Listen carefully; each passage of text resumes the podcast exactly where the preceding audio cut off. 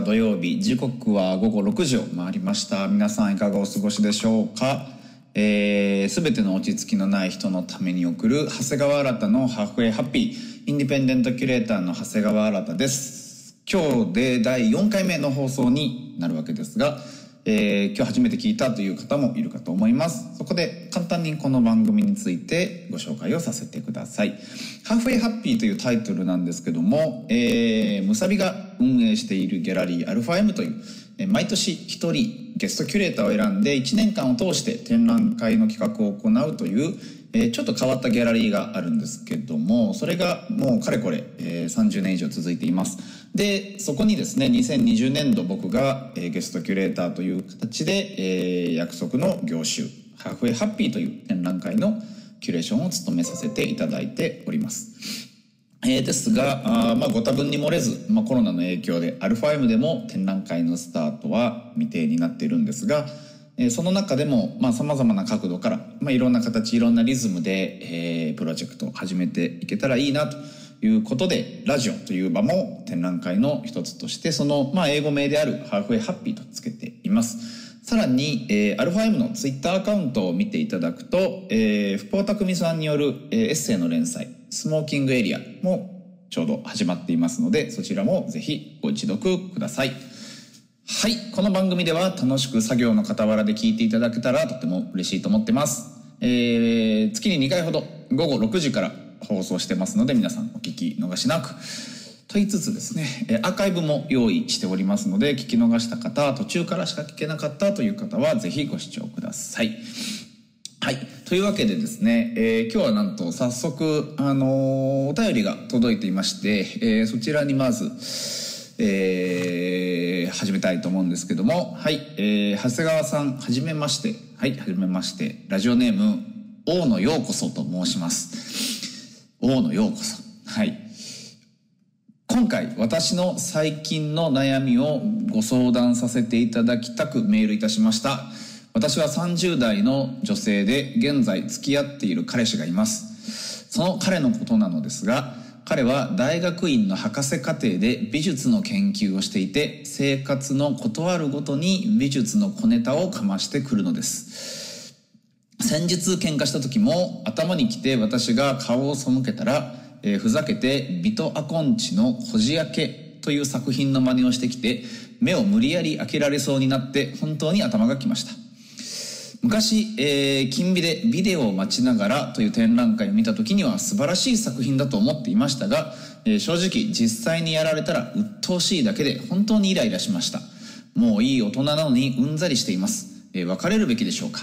面白くないしうざいだけだということをかっこよくスマートに切り返したいです。えー、経験豊富な長谷川さんにぜひご教示いただきたく思います。えー、よろしくお願いいたします。冒頭からむちゃくちゃヘビーな相談が来てるんですけども、えー、まあ、大学院の博士課程で、えー、の彼氏さん、おそらく今まあコロナもあってかなり大変なところになってるんじゃないかなと思うんですが、まあ、大野さんも、えー、どんな風に過ごされているんでしょうか。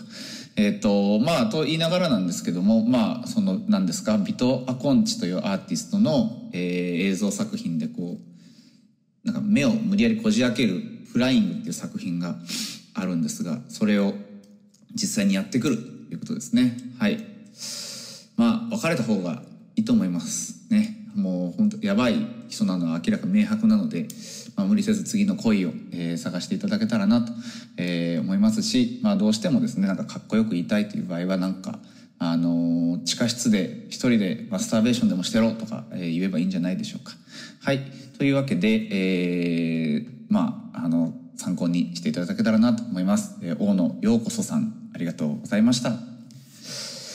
いや、これはヘビーですよ、最初からね。えー、二人の恋路がどうなるのか、ちょっと僕がすごい責任を持ってしまうのが、すごい心苦しいんですが。えっ、ー、と、まあ、と言っててもしょうがないのでですね、えー、順番に今日も始めていけたらなと思っています。でも、なんですかね、なんか、ありますよね。こう、すごい自分が詳しいジャンルの小ネタをちょこちょこ、えー、会話に入れたくなるみたいな衝動自体はまあ分からんでもないですけどね。まあこう外か他の人から見たら大変なんだろう。なんか鬱陶しいということをですねもう肝に銘じておきたいと、ね、客観的に自分を見れるようになりたいと。この大野陽子さんの彼氏のエピソードを見て強く感じた次第です。えー、なので本当はこの後ファイナルファンタジー8を最近やりだしたという話を、えー、小1時間しようかと思ってたんですけども完全に、えー、出花をくじかれたので、まあ、その話は、まあ、エンディングの方まで撮っておこうと思います。はい。で、えー、とですね、今日、そう、ゲストの方が、えー、いらっしゃいまして、えー、ちょっとそのコーナーに、えー、移ろうかなというふうに、えー、思いますので、えー、今日はですねアーティストの浦彩香さんという、えー、方を、えー、電話、えー、お呼びしております。というわけで、えー、まあ浦彩香さんにこんなことを聞いてみたいという方だったり、えー、質問があるとえいう方はどしどし、えー、コメント書き込んでいただいたり、まあ、メールを送っていただければなというふうに思っています。ああとですね、まあ、番組後半にはあの名物レギュラー企画の、えー、大和田俊の誕生日判定あります。まあこちらもですね実はすごいいろんな方から、あのー、誕生日を判定してほしいという連絡を受けておりまして、えー、結構パツパツではあるんですけども、まあ、まだまだ、えー、これからも続いていきますのでどしどし、えー、投稿お願いできればなと思います。メールアドレスは halfwayhappy.radio.gmail.com までよろしくお願いします。えー、メールアドレスラジオの配信の番組紹介欄にも書いてありますがギャラリーアルファ M の公式ツイッター並びに Facebook にも公開しております。次回のゲストについても決まり次第、えー、ギャラリーアルファ M の SNS アカウントでお知らせいたしますので、えー、ゲストの方への質問番組へのご意見ご感想などお便りをお待ちしております。えー、と書いておりますがあのゲスト次の回の人ももう決まってますので番組終わり際にご紹介できたらなと思っております。はい。というわけで、えー、次のコーナーに行きましょう。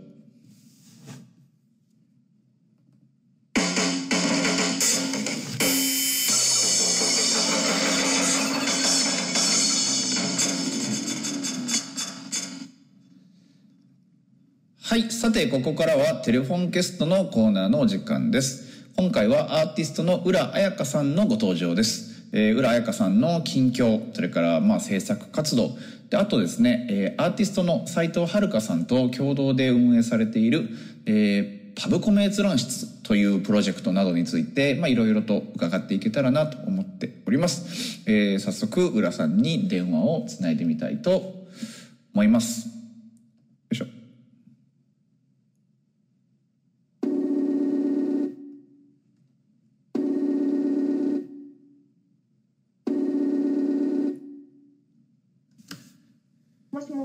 もしもし、長谷川です。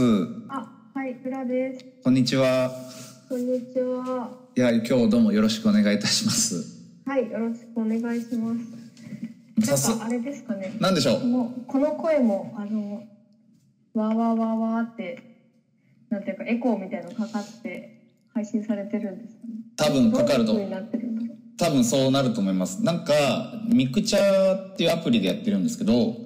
これまああの主にアイドルの子たちのとか、まあ、女子中学生女子高生とかがたくさん参加してるアプリで、なんでお前やってんだって話なんですけど、あのー、歌を結構歌うみたいで、あのー、配信ラジオとか動画の中で。でこう歌がこう自動的に上手くなるように、あのー、勝手にエコーがかかる仕組みになってるんですよ。あそういうことなんですね。なんかほらあの 動画とかも最近こう目が大きくなったりね顔立ちが整ったりみたいなのを加工がこうデフォルトで入ってますけど、うん、実は声も、あのー、生の声ではなくて加工されてるということなんですよね。だから僕そうなんです。だから僕別にお風呂場で話してるわけでも全然ないんですけど あのー、ここで僕が一曲歌うとすごい美声に聞こえるというまあ、そういう仕組みになってます。なるほど。はい。わかりました。はい、なんで、なんで、こう、反響してたのかなと思って。そうなんですよ。まあ、そういう仕組みになってるんですよ。うんうんうん。わかりました。はい。さて、いえいえ、全然全然、いや、多分いつか答えなきゃいけない質問だっただろうなという、この、そう自然な流れで答えれて。よかったです。あのー今日どうもお忙しいの？お忙しお忙しいですか？あ あのーあそうですねなんか急に忙しいっていうかあ忙しいんですなかったことがうんなるほど。結構なかったことがねこういやらなきゃいけない時間についになったっていう感じでちょっと忙しいかもあそうなんですね。ゴールデンウィークは終わったっていうことですか？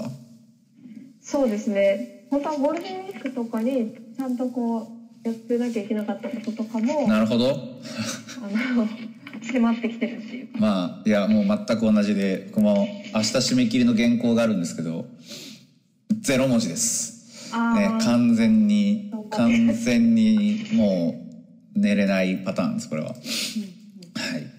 まああのまあ僕のことはいいんであの浦さんにいろいろとお話を伺っていけたらなと思うんですけど。はいはい。まああのーなんか最初に自己紹介がてらお話しいただけたりとかしますかね？あはい大丈夫じゃあちょっといきなり振りますけどどんなどういうどういう感じで最近やっておりますでしょうか？えっとアーティストの浦浦彩香と申しますはいどんな作品を作ってるかというとなんか参加型のパフォーマンスアートを割と多く作っていて参加型のパフォーマンスアート。はい。はいなんですけど別にそのパフォーマンスに限らずまあなんていうか集まることであったりとかはい。もう、うんと、体が、うーん、熱くなってくるみたいな。体があそこにあるよ、みたいな感じのことをうん、うんうんえっと、ベースとして、うんうん。まあ、ワークショップみたいな形式であったり、パフォーマンスっていうか、参加型のパフォーマンスみたいな形式であったり、うん。あとは写真であったり、映像であったり、まあ、いろんな、あとは文字っていうか、うんうんうん言葉うんみたいなのであったりとか、まあ、そんな感じで、いろんなメディアを使って作品作ってるんですけど、はい。えっと、今はアーティストをやりながら、はい。東京造形大学の CS ラボっていうところで働いたりしててはい。でその CS ラボっていう場所がうーんとどこの雑学科にも属してないんですけど、は研究室独自の研究室みたいな感じでい。へえ。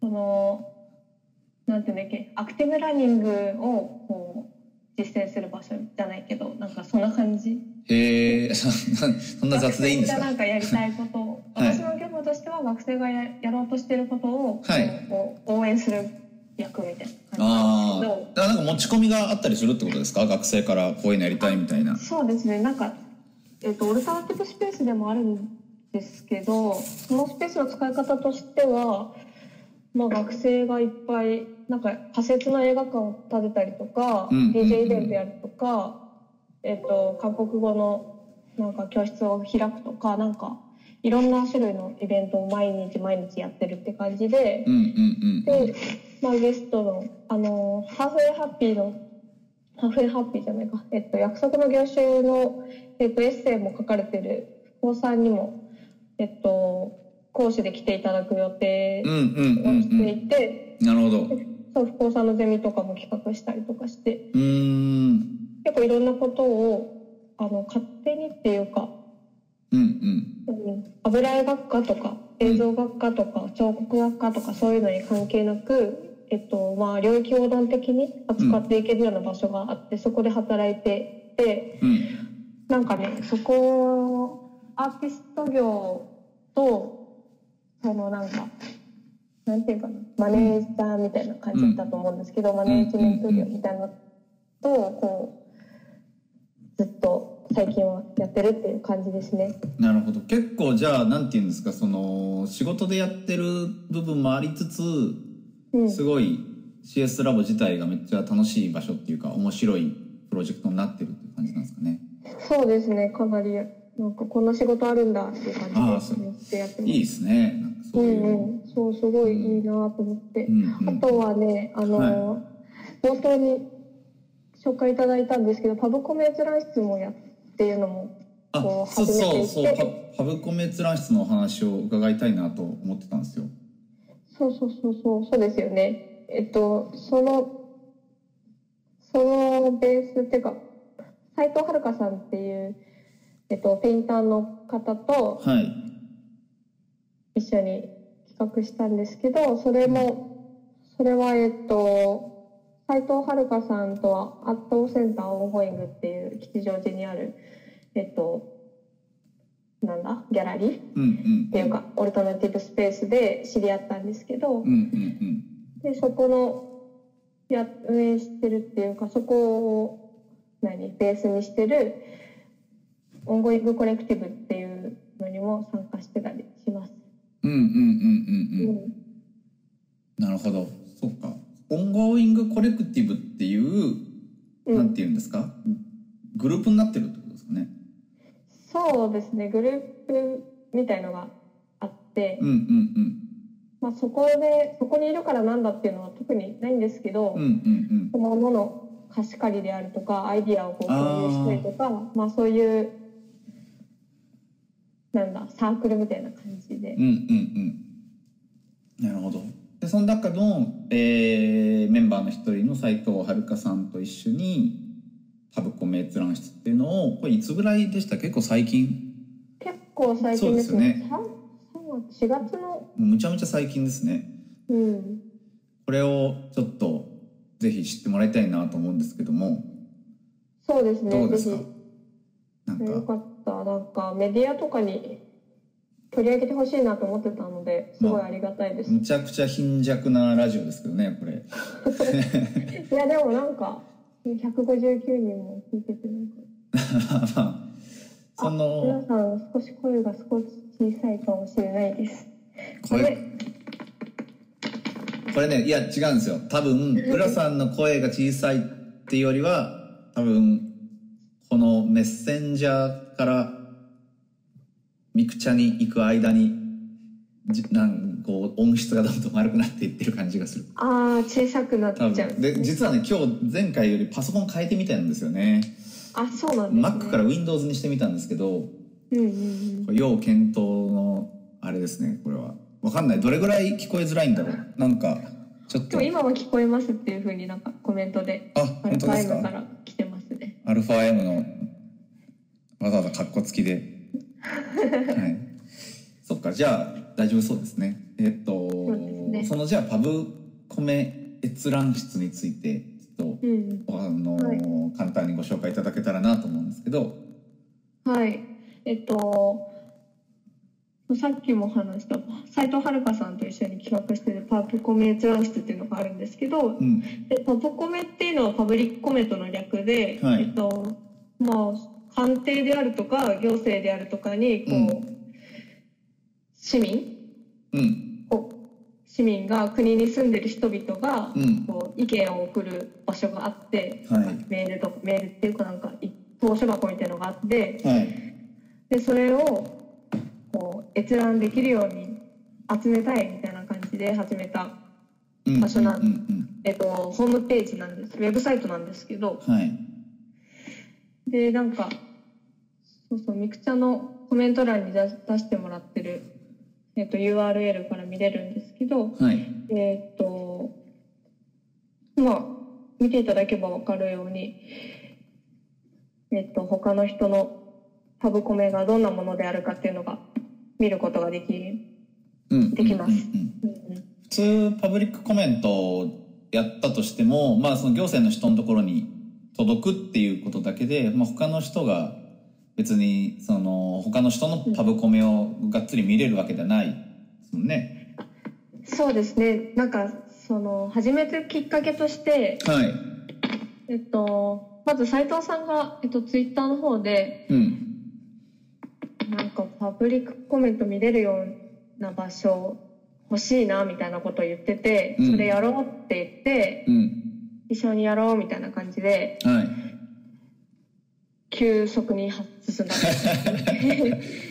思い思い立ったが。な そう吉日みたいな感じでやったんですけど、そうそうそうそうそのなんか投稿フォームから結構あのメッセージ送るんですけど鑑定とか。他のところとかにも合鍵の時とかもそうだったけど送ったんです送るんですけどなんか自分で公開する以外の方法でそれがこう他の人に見せることができなかったりとかしてうんうんうんなんかかなり頑張って書いてるけどうん。うん本当に読んでるのかみたいな感じだったりもあるうんし、うんうんうん。あの黒塗りの文章がこうなんか記録としてこう普通に出されてきたりとかして他のねこあとでパブコメじゃなくて。あなるほどなるほど。そうなんか改ざんとかも普通に起こってるしみたいな。それがすごいなんか自分たちで取っとくしかないじゃんみたいな思ってうんうんうんそれでなんかそういうのもあって始めようかっていうことだったんですけどうんうんうんうん。なんかね集めそう本当はい本当はあの閲覧室じゃなくて掲示板にしたくてほうというと？相談相談っていうかあのメンバー募集みたいな感じでもあるんですけど。おおなるほど。はい。えっとそう WIX の私のこう私たちのこう限界としてはい。なんか掲示板にしたいけどできないっていうのがあってなぜ掲示板にしたいかっていうとあの、はい。ええっと、今は Google フォームからその集めて、うんうん。こっちでその集めたものを打ち込んで流し込んでああなるほど。ブログにそう流し込んで公開するっていう方向方法を取ってるんですけどはいなんかねあの吸い込まれていっちゃって見えなくって改ざんされてるかもしれないっていうなんか不安みたいなところから発信してるから本当はもっと校閲が絶対にできないみたいな誰にも校閲されないみたいなうんうんうんそういう方法を取りたくて掲示板にしたかったんですけどちょっと X でホームページ作ってるんですけどうんうんうんうん。あんましねこううまくいかなくて。なるほどそれがなんか X の会員じゃないと利用できない掲示板をにするかああなるほど。そっかそっか。なんかそうちょっとこう制約が多いみたいな感じでうんうんうんうん。どうしようかなっていう感じなんですけどあとはなんだっけメールアドレスと交換とかはできるかもしれないんだけどちょっと私まだできなくてうんうんうんうんうん。そんな技術者欲しいなみたいな 感じでそういうのもあってあのなんかメディアで取り上げてもらえるのすごい嬉しいなっていう感じなんですね。このラジオを聞いている 極めて特殊な技術者が パブコメ閲覧室を応援すべくコードを書き始めるみたいな いい未来ですね。いやなんかもっともっとこう簡単にこんな風にできるよみたいな情報はでもいいんですけど、まあまあそうですよね。なんかそのやりたいことをうまくその実装できる方法を募ってますということですね。そうそうそうそうそういう感じです、確かになんかねそう教えてもらった結構ね教えてくれる人もいるんですけど、うんうんうんなんかねやっぱちょっと難しくてうんうんうんうん。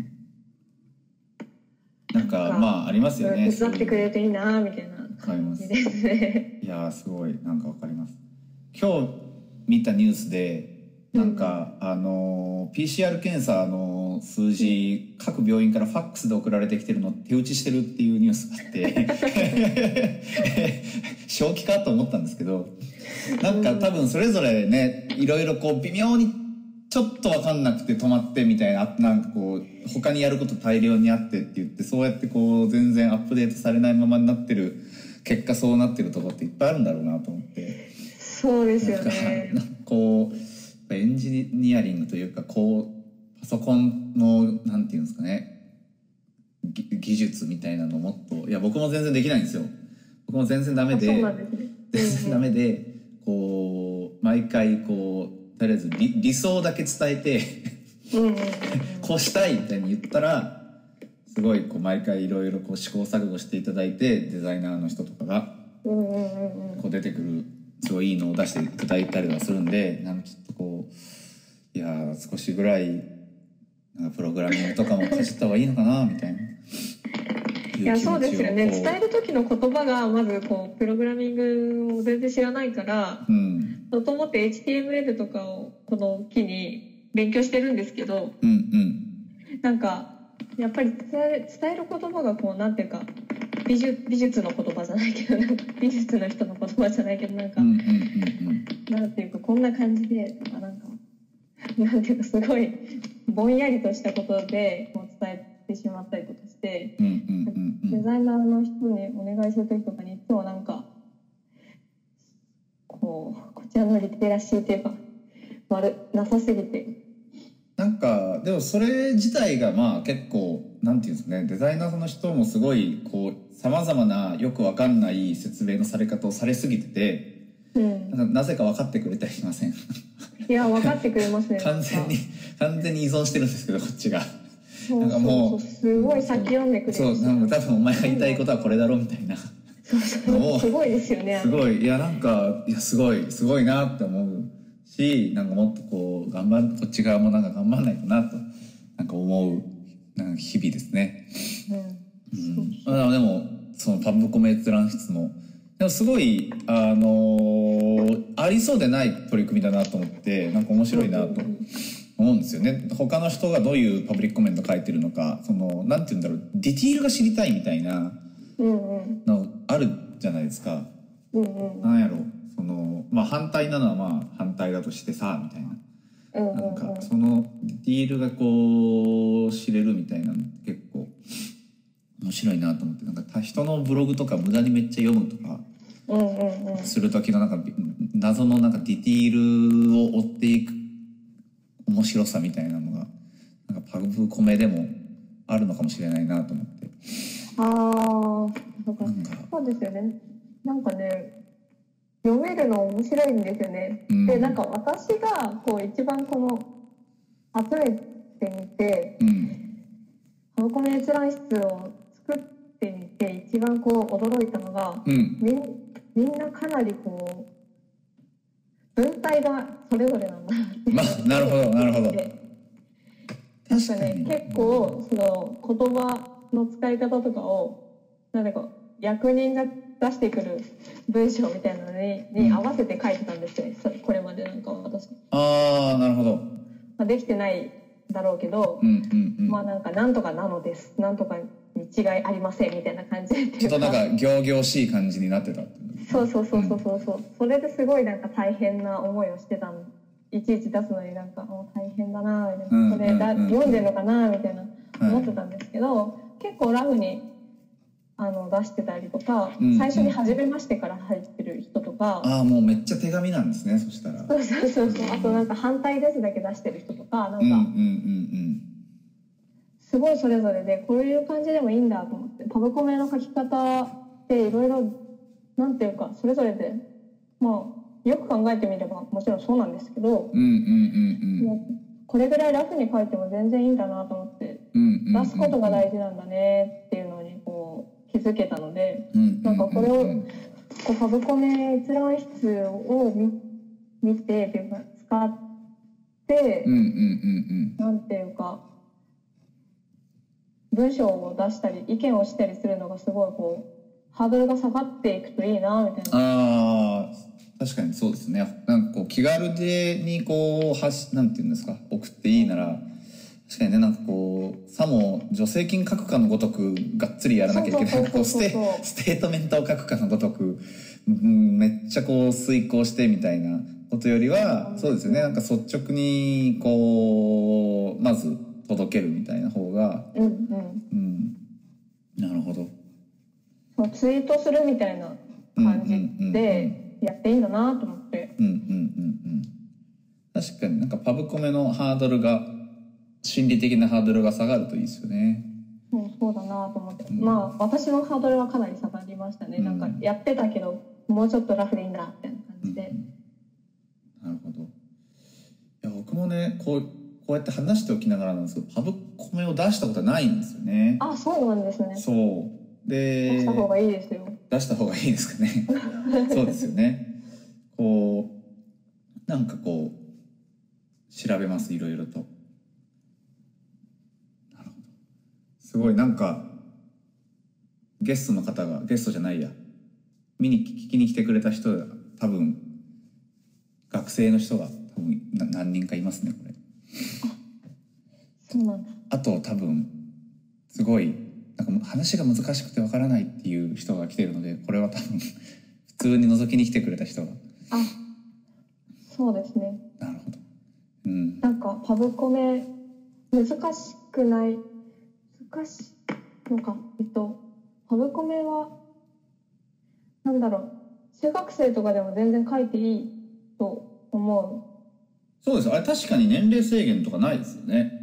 うそうそう。なんか子供の頃知らなかったけどうんうブコメみたいのがあるのとか、うんうんなん。か図書箱みたいのがあったみたいなのは知ってるしあるらしいみたいなのは知ってるけどなんか、うんうんうん。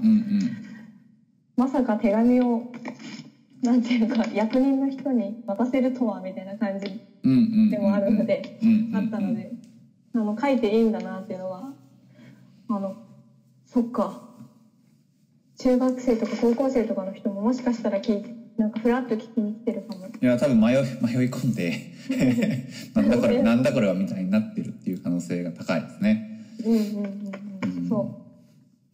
そう。パブリックコメントを意見を言っていった方がいいなと思って、うんうん。そのそのホームページを作ったっていうなるほどをしてました。なるほどです結構あれですか今こうパブリックコメントここで出すここういうのがあるよみたいなのってこう浦さんは割と見に行ったりしてるってことですか？それはえどどういうことですか？えっ、となんだろうパブコメ募集中みたいなのってうん浦さんはどっちかっていうと自分がこうこれをちょっと意見を出したいっていう時にそのなんかそれをだ出す先を探してうん。出しに行くみたいな感じになってるんですか？ああそっか。あ私が出す手順ってことですか？はい。なんか大体てえっと場所は決まっていてあそうなんですね。鑑定 官邸に。官邸に持っていく、そうあとはまあ文化庁とか、はいはいはい、そうなんかうん。そそれぞれなんかこう必要になった時にうん、出しに行くっていうなるほど。感じですね。官邸のページに飛ぶとあなんかそのパブコメ閲覧室のリンク集からも飛べるじゃないですか。うんうん。た飛べます。飛べるんですけどうんうんうん。英語でも受け付けてるんですね。あ本当だ。うん。いや すごい。でもなんかけどそのそのしょなんて言うんだろう。英語の場合何文字以内なんだろう 何ワードなんですか、何ワードなんでしょうね。英語にすると。しかもねでもめっちゃ面白くて日本語か英語で書いてくださいって書いてるんだけどなんか翻訳は中国語もあるんですよ。なんかどういうこと？いやつまりこのページの英英語の中中国語もあってじゃあ中国語も OK にしろよと思ったりするんですけどまあまあなんかなんか気づいてしまったというだけです。海外の方面白いですね。うん。面白いですね。なるほどそうですねまあこれをきっかけにというかパブコメ閲覧室でまあみ読んだりとかしてあこういうふうに出してんだなみたいなのがうん分かるといいですよね。うんそうですね。すごいね。読むの面白いですよ。その、うんうんなんていうか、ツイッターよりも長いから。ああ そうそうそう。なるほど。結構これはあれですかね？浦さん自身のその制作とはどっちうんも独立してこう個人的なんて言うんだろう普通に一人間としてやりたくてやってるみたいな。気持ちがですね。そうですよね。なんかでもその CS ラボは割とその作品作り？ああ CS ラボの方はとかともそんなにこう分けて考えてなかったりもするんですけど、なんていうか実際にあれが作品とかは全く思ってない思ってないしうん違うんですけど、ただの職員なんですけど、えっとなんていうかもうちょっとこうアートのことを考えるとかなんかうん。作品を考える上でこう役に立つみたいな感じうん。なんですけどうんパブコメ閲覧室については全くそういう感じではなくて本当にうん。一人間ですね。うん。一人間いやなんかそのいいっすよね。こう全然いちいち自分の制作との整合性とかそういうことをやる以前になんかやりたいことをやった方がいいと思ったことやる方が。うん。あそうですよね。なんかそういうのが多くて私の活動うっていんうか、なんか結構多くて去年の9月に、はい。えっと、フィメールアーティストミーティングっていうのを企画したんですけど、うんうん。なんかそれが、えっと、性自認女性のビジネス関係者のネットワーク作りのためになんかパパーティーとかやろうみたいなうん。感じの集まりを企画してしたんですけど、はい。まあ、そこからなんていうかでも私が始めたとか私はそれともう一人いて私だけじゃなくてえっと津賀めぐみさんっていう、はい。えっと、方と一緒にやってたんですけど、はい。あそうそそ菅さんの話もしたい。えっと、どうぞ。菅さん そうすごいなんかねすごい友達がね いい友達がたくさんいるからね。ああいいですね。お願いします。そうそう。菅さんがやってるメロっていうウェブサイトがあってそれがなんか、えっと、東京都内の大学で行われてる、はい。えっと、フェミニズムであるとかジェンダーとかを扱ったうん。こう講義を検索できるまとめサイトみたいなのをやってて、なんかね、それがね本当にすごいから、うん。見てほしい。メロ。メロ。メロで調べるとねなんか別のやつとかが出てきちゃうから、はい。ツイッターとかで調べるとミートメロとかで調べると、はい。出てくるからあのみんなに見てほしいですね。アルアルファ M チーム頑張ってください。つ リンクつぶやいてください。早い。早い。さすが。さすが。コメントのところで出てるやつ。ありがとうございます。あ出た。そうめっちゃすごいんですよ。だからね、うんうん見た方がいい。これは本当に見た方がいいやつ。で、うん、うん、はい。その菅さんと一緒にやった、はえっと女性たちの集いみたいなやつもうん。別に、なんなんていうかパブコメとそのパブコメ閲覧室と共通してることとしてはななんていうかこう自分じゃなくてもいいみたいな。自分うんうんがこれをやったっていうのがうん。出なくていいみたいな、うんうんうんうん。なあのどどんどんこうなんていうか。インフラをで作るみたいな。そうそうそうインフラになっていけばいいみたいな感じで、うんうん誰がや始めたとかは消えてっていいみたいな感じとかそそういうのは、えっと共通してるかもしれない、うんなるほど。うん、ですけどうんうんなんかそういう感じでえっ、とまあ自分が巻き込まれてるっていうか当事者としている問題うん直面してる問題みたいなのにあの作品はさておきうん。うんなんか正面からなんていうかうんうんでしかもこう草の根的な感じっていうかうんうんうんうん。アクチュアルなのか何なのかわかんないけどとりあえずやってみるみたいなそういうなんかその折り返し感がある活動は結構やってるなっていう感じいがしますね私は。なるほど。いやこのメロすごいですね。メロすごくないですか？メロすごいなこれ。メロ超すごいですよね。今。普通にラジオ聞きながら見てたんですけどメロメロすごいな。いやメロはすごいんですよう本当ね。ん。さっきからメロすごいしか言ってなくてやばいですね。すいやごいしか言ってメロすごいやばいしか言ってないけど。いやこれメロ後でちょっとじっくり一個一個見てみます。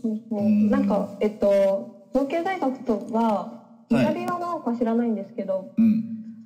えっと来週からえっとなんだっけ。来週から。え来週履修登録があるんです。ああそうか。そうそんな時期ですね。そうそう。だから、あの他の大学とかも割と履修登録の時期なんじゃないかなと思っていて、まだこのうんうん膨大な量をしかもこう人力でなんていうかまとめサイトやってるから、うんうんうん。メロだとあのまだ家業までしか行ってないんですけどはいだから東京合計大学とか武蔵野美術大学とかは無だったりそうだったりするのでだいぶ先なん全然こですね。うそう全然間に合ってないけど、でも自分でこう調べれるからうん。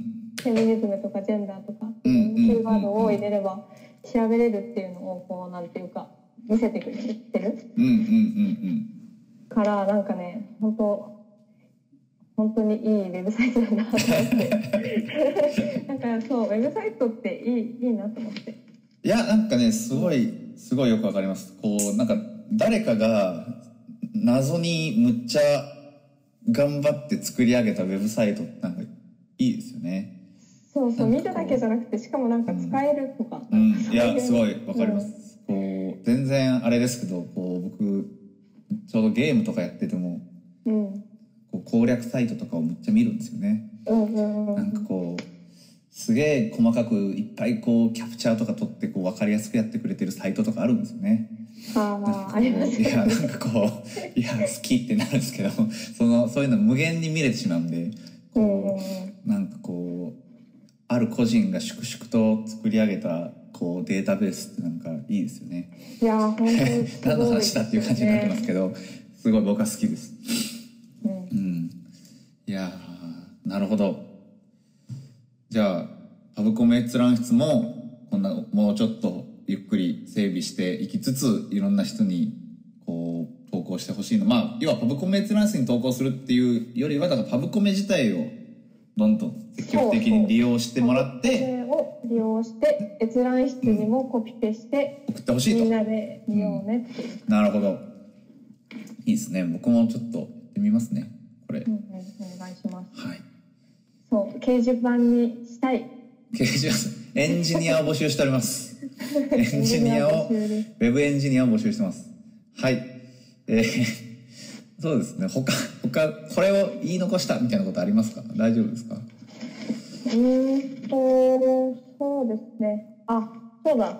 何でしょう？来週の土曜に。来週の土曜日。はい。16ですか？はい。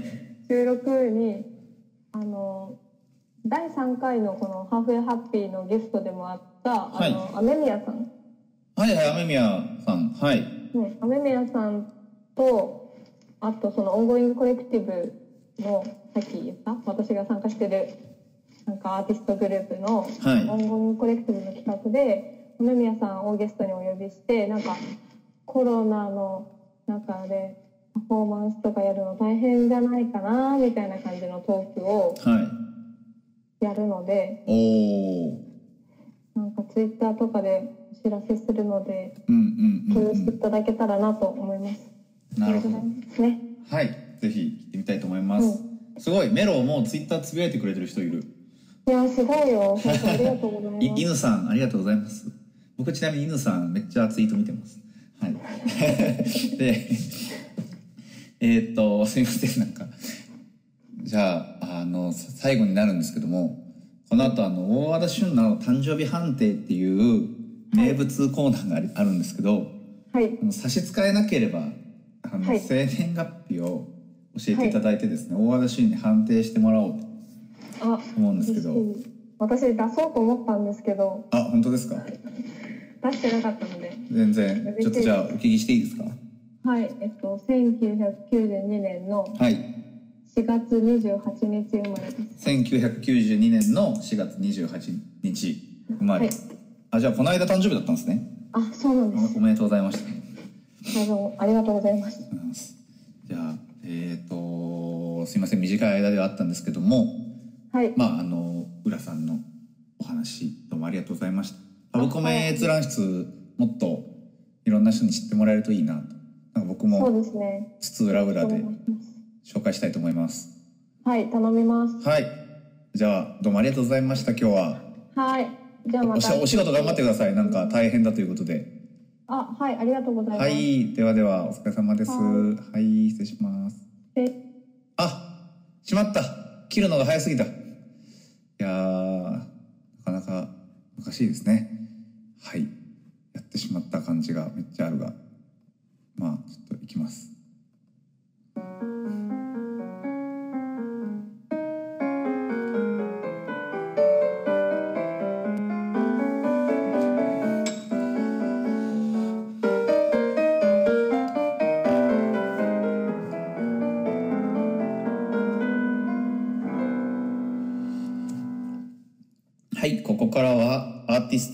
田俊の誕生日判定のコーナーです。えー前回の放送では数の美しさについて熱く語り、そして好きな人にたまにやっちゃうことを明かしてしまった大和田さんですが、今回はどんな判定が出されるのでしょうか？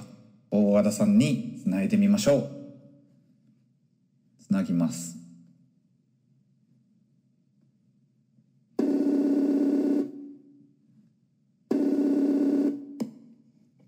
あ、どうもどうもどうも。お久しぶりです。お久しぶりです。なんか、ちょうど前話したのがちょうど2週間前のこれなんで、なんか、誕生日判定のためだけにかけててなんかウケるなと思うんですけど。あの、さっきまで聞いてましたよ。あ、本当？聞いてたんですけど、ちょっと誕生日を浦さんが言いそうになったから、ちょっとね、消しました。ああ、なるほど。わかりましたあの、極度に、あの、ちょっと緊張状態を高めないと、あの、できないんで。あ、そうなのね。え、大和田くんは最近はどんなもんですか？最近はね、あ昨日ちょっとなんか受け持ってる授業みたいなのがあって、はいはいそれが始まって、おお、まあ、オンラインでってこと？そうそう、オンライン授業があって、うんうんうん楽しそ楽しかったなって感じですあね。、うまく、うまくいったって言ったら変やけど、その、なんだろうう。ん。楽しくなる程度には意思疎通が取れたってことなんですかね？まあそうっすね。まあ割とこう、なんだろう。まあちょっと工夫はいるかもしれないですけど、うんまあうん。うん結構面白くできたかなというか面白くなりそうだなと。もちろん学生のね、人たちも面白そうだったんで、なるほど。まあとても楽しみって感じですね。何を教えるんですか？一応まあ音のあれ一般大学なんですけど、はいはい。音のについての編集とか、まあ、ある程度のこう音響作品みたいなのをベースに、まあ、作っていくっていうことなんだけど、まあ、実技その中にちょっと、うんまあ実技実技うーんその中にいろいろ変なことを挿入していって、まあ、単に技術を教えるだけっていうよりは、うん、うまあ、もうちょっとみんなでなんか考えれるようなものにしたいなっていうふうに思ってるんですけど。なるほど。うんいいですね。そうそうそうそう。まあ結構ね、あの美大とかじゃないところで教えるのも初めて。うんすごく面白かった。うん。そっか。じゃあ一般大やけど、その、うん。お音音について何かを作ってみたいっていう人たちが集まってるっていう。クラス。そうなんかまあいろんな、あの、興味の持ち方。例えば現代詩みたいなのを書いてる人とかもいたりするっぽいし、あとはやっぱり普段自分が、あの、音楽を聴いてるっていう時に、うんまあうんうん。それがどういうことなんだろうな、みたいなことを、なんだろう、疑問に思って参加してくれた人もいるし、うんうんうんなんか結構その辺がなんか面白かったね結構みんなねあの例えばそのまあバ BGM みたいなのを聞くときに、うんうん。まあえっとねえーあれ耳栓えっとノイズキャンセリングヘッドホンをは最近するようになってしまったとかだからあ。はそうそう聞けなくなっちゃった人とえっとえ聞こえますか？ああ。れ？聞こえるよ聞こえるよ。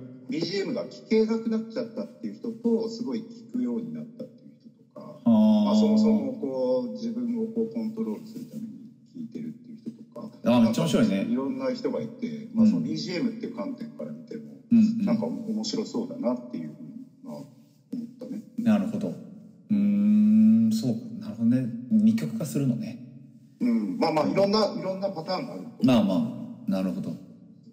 わかりました。そういうところが面白かった。うん。うん、なるほど。じゃあ今日の誕生日判定に入ろうと思うんですけど、はい。大丈夫ですか？めっちゃ緊張してるん大です。はい。大丈夫です。まああの、浦さん、浦彩香さん。はい。80年代生まれまで聞いちゃったんだよな、まあ。え、え、ち違うよ。え違う？あうん。ごめん。オッケーオッケいきますよ。ーうん。はい。浦彩香さん、1992年。はい。4月28日。なるほど。うん。1992年4月28日か。うん。4月28日か。まあ、あれっすね。だから、そうね。92年4月28日か。あ32。シシティ20。あ、シシティ28か。だから、はい。あそっか。28。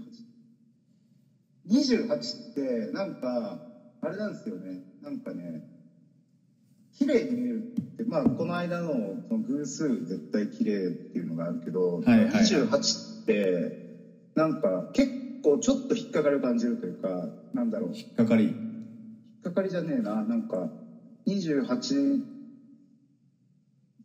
いいじゃんって言いたくなるけど、ちょっとだけ、なんかこう、そう言えないようなところがある気がする。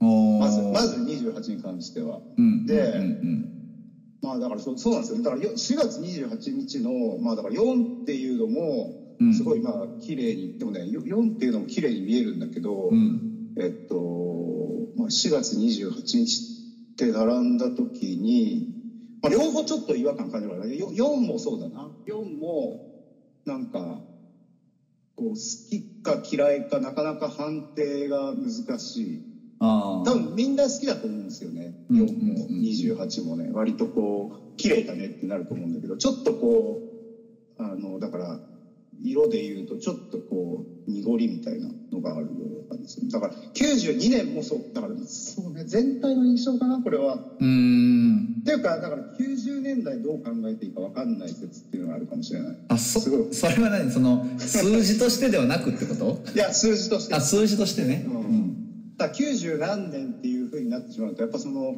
なんていうのかな9が先に来ちゃうからなんかこう綺麗なこう約数みたいなのがうん。発見できないっていう感じがちょっとあるかな。90年代ね。まあだからそれ自分が80年代っていうだからだから80年代の場合はうん。周期的にこう綺麗なパターンが来る気がするんですよ。あまあすっごい単純なねこう2で割れるとかっていうあれになっちゃうかもしれないけど、あうんうんうんそうね。だからそんな感じですかね。ただ全体の流れは結構いい気がする。なんかちょっとこうちょっとズレがあるっていうか。うんなるほどなるほど。うん。で僕が92年の4月の28日を見るときにはん。見方っていうのは、やっぱ流れっていうかなんかこう一つ一つのこうシーケンス見ちゃうねだから92年。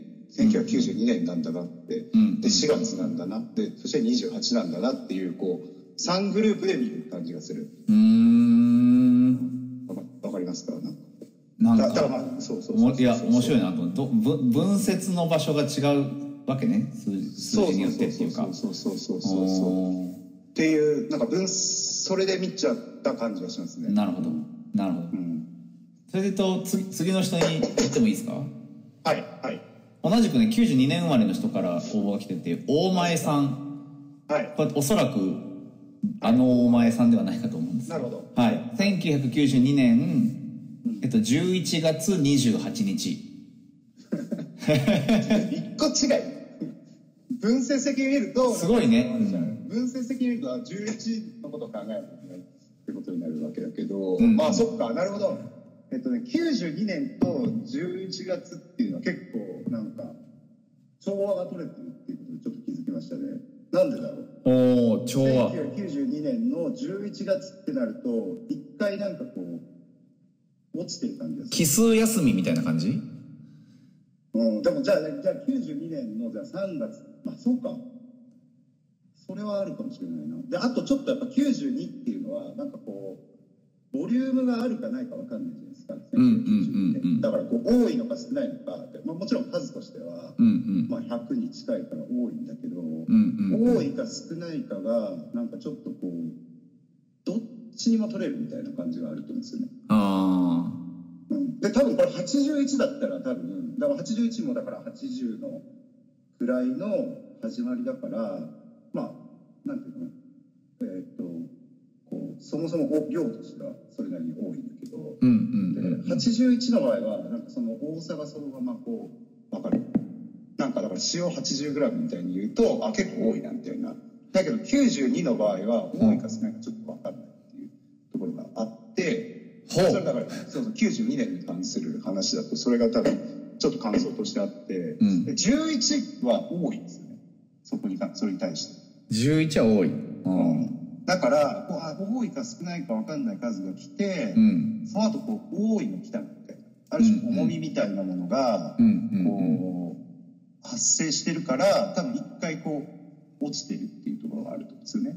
うんうんうんうん、まあそれを感じた。まあ、またはあと92っていうのが多分2で割ると1になるからね。なんでや ?46 だ。なんないか。まあまあまあまあ。うんまあまあまあまあまあまあ、2で割ると1になりそうな感じがちょっとするから。まあなんかそこのこうある種神話神話力みたいなものもあるでしょうね。うんでそれに対してだからそことのこうシーケンスの流れで言うと28っていうなんかこう明らかにこう偶数やろみたいなやつが来るっていうところでもう一回こう抜けてるみたいなところがある気がしますね。う、うんん。でまあまあでも浦さんあ違う浦さん春か。11月28か。うん。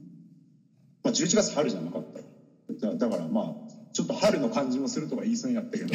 それは それは浦さんでした。うん。まあそんな感じかな。でも11月生まれはいいですね。なんか僕あの春と秋がやっぱり好きで。あただでも11月と11月とでもまあ11月28日も冬か、うん。あ結構寒いからね。まあ、結構寒いから。まあ。そうですね。色で言うとやっぱりオレンジとかかな。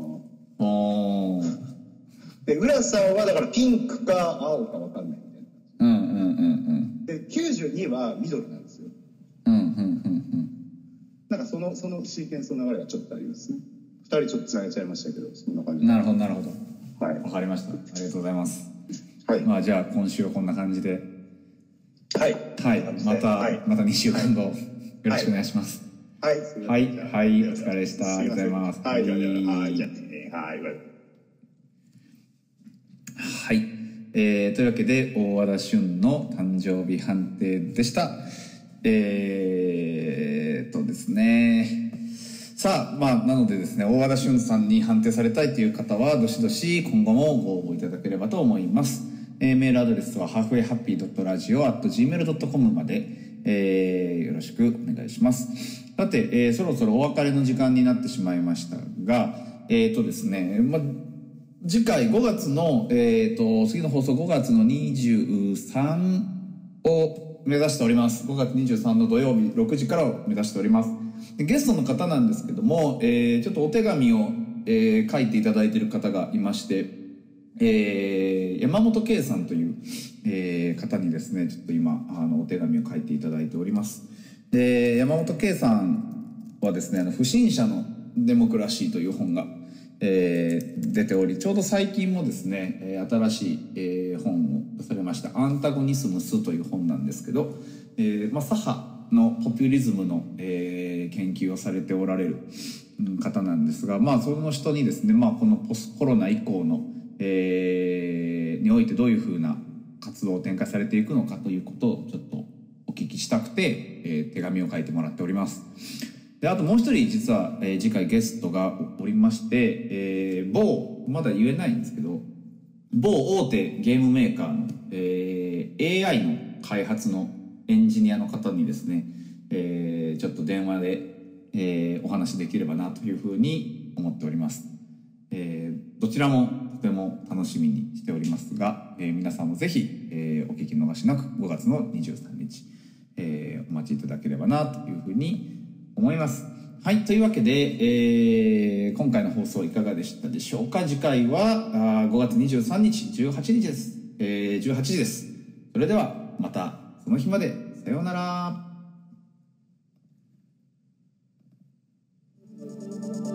長谷川新の